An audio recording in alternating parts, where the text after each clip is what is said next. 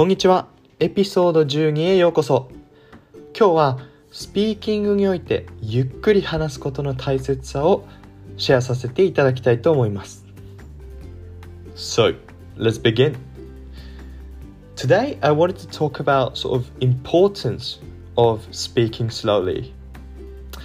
And having done a bit of podcast myself, I understand deeply how important it is to speak slowly. And often you don't recognize how fast you're speaking as well. So that's a little danger that um, you face when you're speaking. But what what I wanted to talk today is that um, you know the reasons why sh- you should speak slowly. There, I think two two main reasons. One is that easier to easier for listeners to understand. Second is that it reflects your attitude. The first point of easier for our listeners to understand is that um, I think when you think about the reason why we speak or speak any languages, is that to communicate. So why do we communicate? And the answer is obviously you want the listeners to understand. And perhaps you want the listener to even sort of understand and act on it. So, for example, you want the listeners to sort of understand how great the product is, and also you want them to um, buy that that product as much as they can. Obviously, because you're speaking slowly, you have more time. The listeners have more time to sort of process what you're speaking and understand. So that that leads to better communication, better understanding. Also, hopefully, um, with your great marketing skills, you have more purchasing. Second is reflect your attitude. Speaking slowly really sort of, you know, gives you your sort of flavor to the other people. And way you think about this is I want you to sort of imagine what do you think when you meet people who speak slowly? And my impression is that um, people who speak slowly are very they say stuff that is very well structured. Well, this makes sense because you have because you sort of like think when you're at the same time as you sort of speaking.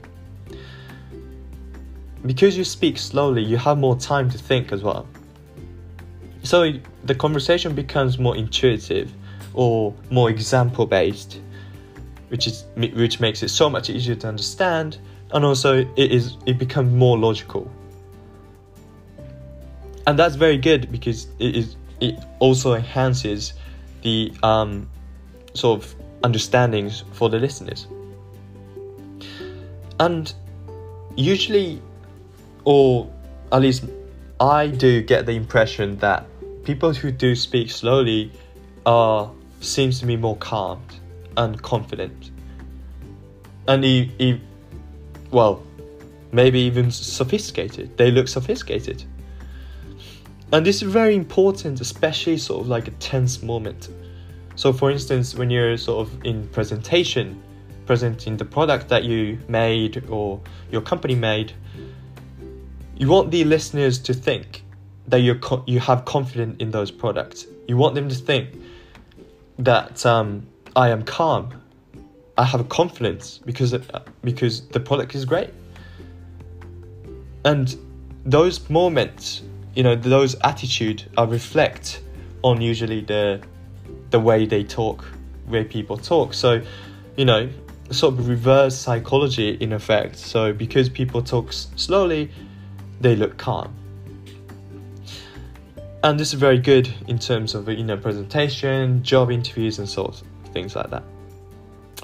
And a lot of the times you know you have very short time to talk so you have to speak very quickly to cover the all materials or all the things that you want to say. But that is not true. You can make it very short and more interesting and well structured. sentences or speaking material with speaking slowly. But don't worry, if you make them interested, they'll make time for you. So do not worry about, you know, the time that you don't have. So that's all I want to say today. Hope you have a great time and thanks for tuning in. Have a great day and see you tomorrow.